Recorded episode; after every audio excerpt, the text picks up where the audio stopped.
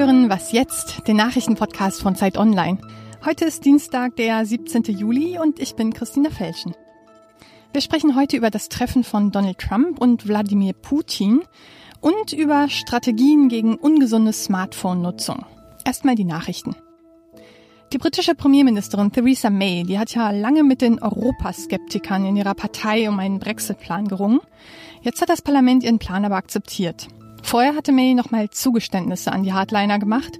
Sie haben unter anderem durchgesetzt, dass Großbritannien eine andere Mehrwertsteuer erhebt als die EU. Kritiker sagen, dieser etwas härtere Plan könnte die Verhandlungen mit Brüssel erschweren. US-Präsident Trump hat für heute kurzfristig ein Treffen mit Kongressmitgliedern einberufen. Wahrscheinlich geht es dabei um sein Gipfeltreffen mit dem russischen Präsidenten Putin in Helsinki, von dem er heute zurückkommt. Auf einer Pressekonferenz mit Putin hatte er gesagt, er habe keinen Grund anzunehmen, dass der Kreml die US-Wahl beeinflusst habe. Dafür wird er von prominenten Republikanern und Demokraten aufs heftigste kritisiert. Er habe signalisiert, dass er Putin mehr Glauben schenke als den eindeutigen Erkenntnissen der US-Geheimdienste. Erst gestern wurde eine 13. mutmaßliche Kreml-Agentin in den USA festgesetzt. Staatsanwälte werfen der 29-Jährigen vor, im Wahlkampf versucht zu haben, die Waffenlobbygruppe NRA zu unterwandern und geheime Treffen zwischen Putin und Trump zu arrangieren. Die EU und Japan unterschreiben heute das Freihandelsabkommen JEFTA in Tokio. Das Abkommen ist das größte, das jemals bilateral mit der EU verhandelt wurde.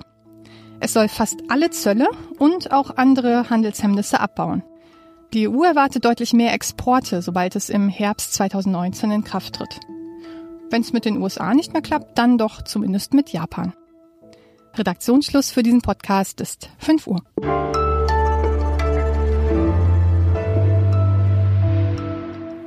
Ich bin Munja Malbock. Hallo und herzlich willkommen. Donald Trump und Wladimir Putin. Das ist eine ziemlich komplizierte Beziehung.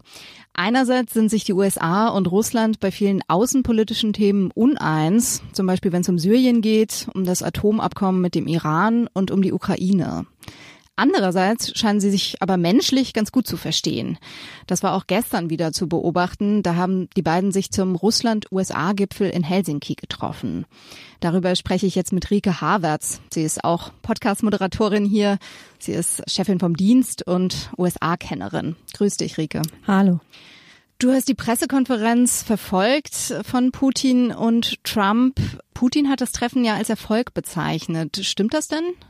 Aus Putins Sicht muss man das sicherlich so wahrnehmen und äh, ich würde mich natürlich, wenn ich Putin wäre, auch hinstellen und sagen, das war ein Erfolg, weil es war natürlich auch ein Erfolg, weil der US-Präsident hat sich mit Putin zu einem bilateralen Treffen zusammengefunden äh, und das ist natürlich in den vergangenen Jahren äh, nicht so häufig passiert. Es war das erste Treffen seit langem der beiden und die äh, Beziehungen sind ja historisch angespannt. Trump hatte noch vor dem Treffen gesagt, auf einem historischen Tiefpunkt. Jetzt klingt das auch von USA-Seite ein bisschen anders.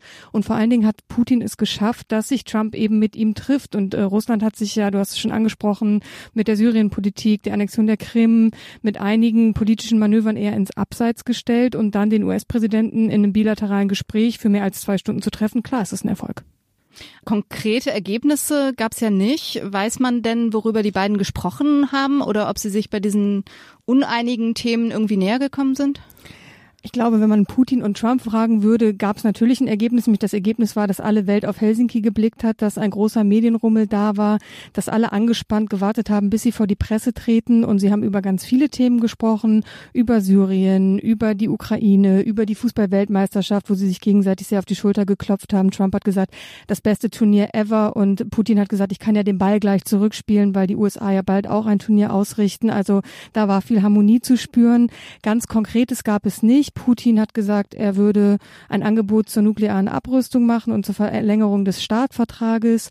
Und vor allen Dingen war ein großes Thema die womögliche Einmischung Russlands auf den US-Wahlkampf 2016. Und da muss man sagen, hat Putin durchaus auch einen Erfolg zu verbuchen, weil Trump hat zwar gesagt, er habe Zuversicht in seine US-Geheimdienste, er habe aber auch Zuversicht in den Präsidenten Putin, der ihm bei diesem Treffen glaubhaft versichert habe, er hätte sich nicht eingemischt und Russland werde sich nie in amerikanische Angelegenheiten einmischen.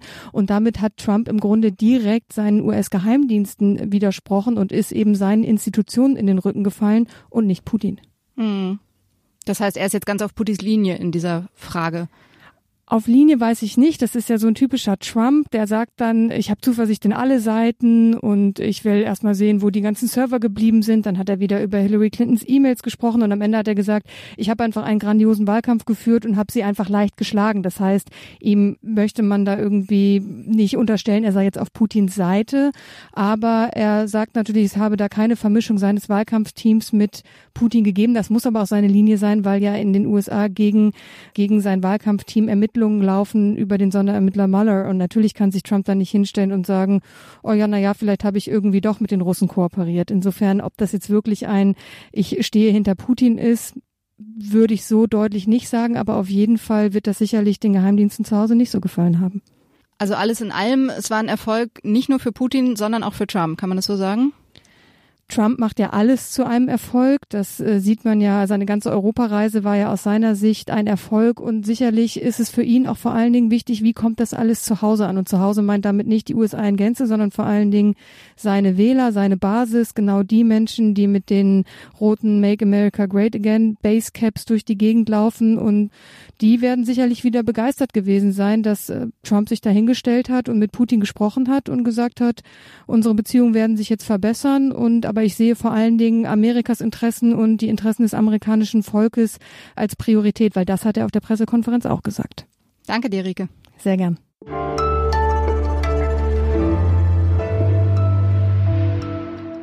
Und sonst so? Der Gewinner der EM ist Nein, ich rede nicht von der französischen Nationalmannschaft, sondern von Emmanuel Macron. Der französische Präsident ist vielleicht der heimliche Sieger des Turniers. Am Tag nach dem Finale haben alle französischen Zeitungen ein ungewöhnliches Foto von ihm gedruckt. Da steht er im Stadion, hat die Fäuste nach oben gestreckt und schreit aus vollem Hals. Der sonst so nüchterne französische Präsident zeigt sich also als leidenschaftlicher Fan. Das passt, denn zu Macrons Lieblingsvokabeln gehören seit dem Wahlkampf Teamgeist und Gewinnerkultur.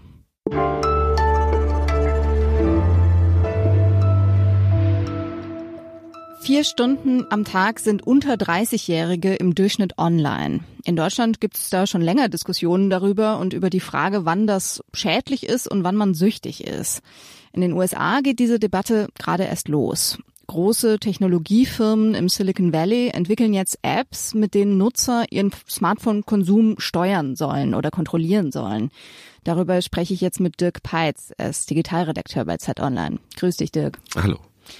Du hast mit einem Technologieprofessor aus Seattle, mit David Levy, gesprochen. Welche Apps und Ideen gibt's denn, um ja, die Smartphone-Nutzung einzuschränken oder zu kontrollieren?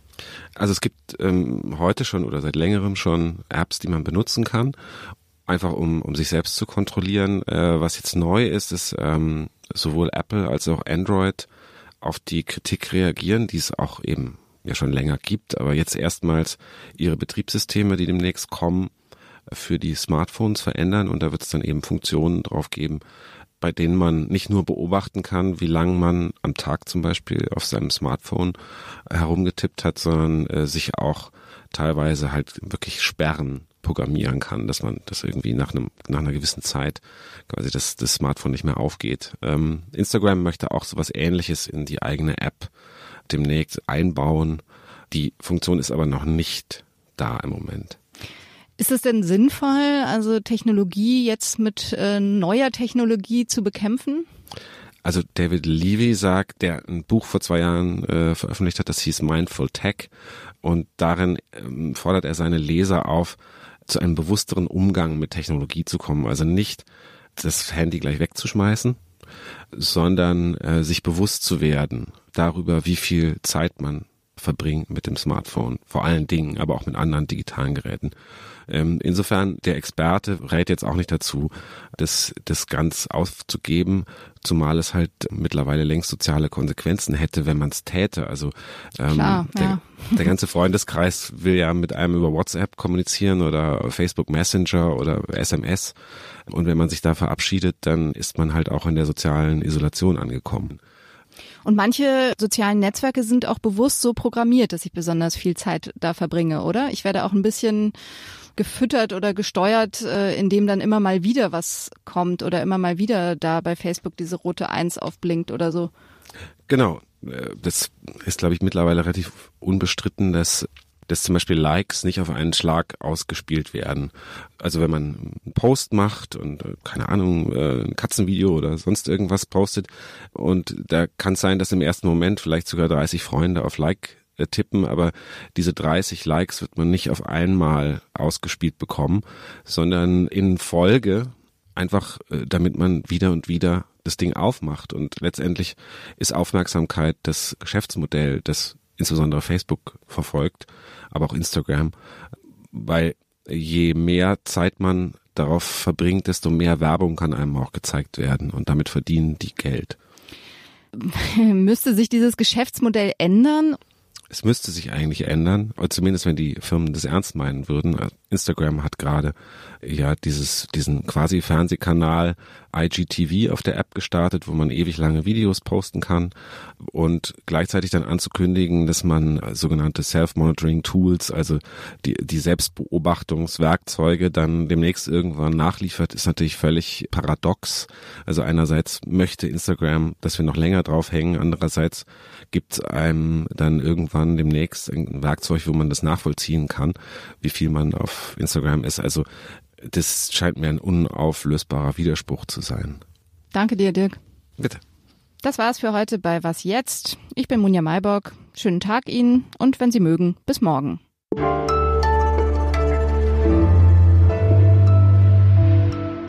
Du hast schon so ein Ding, ne? So ja. ein Monitor. Genau.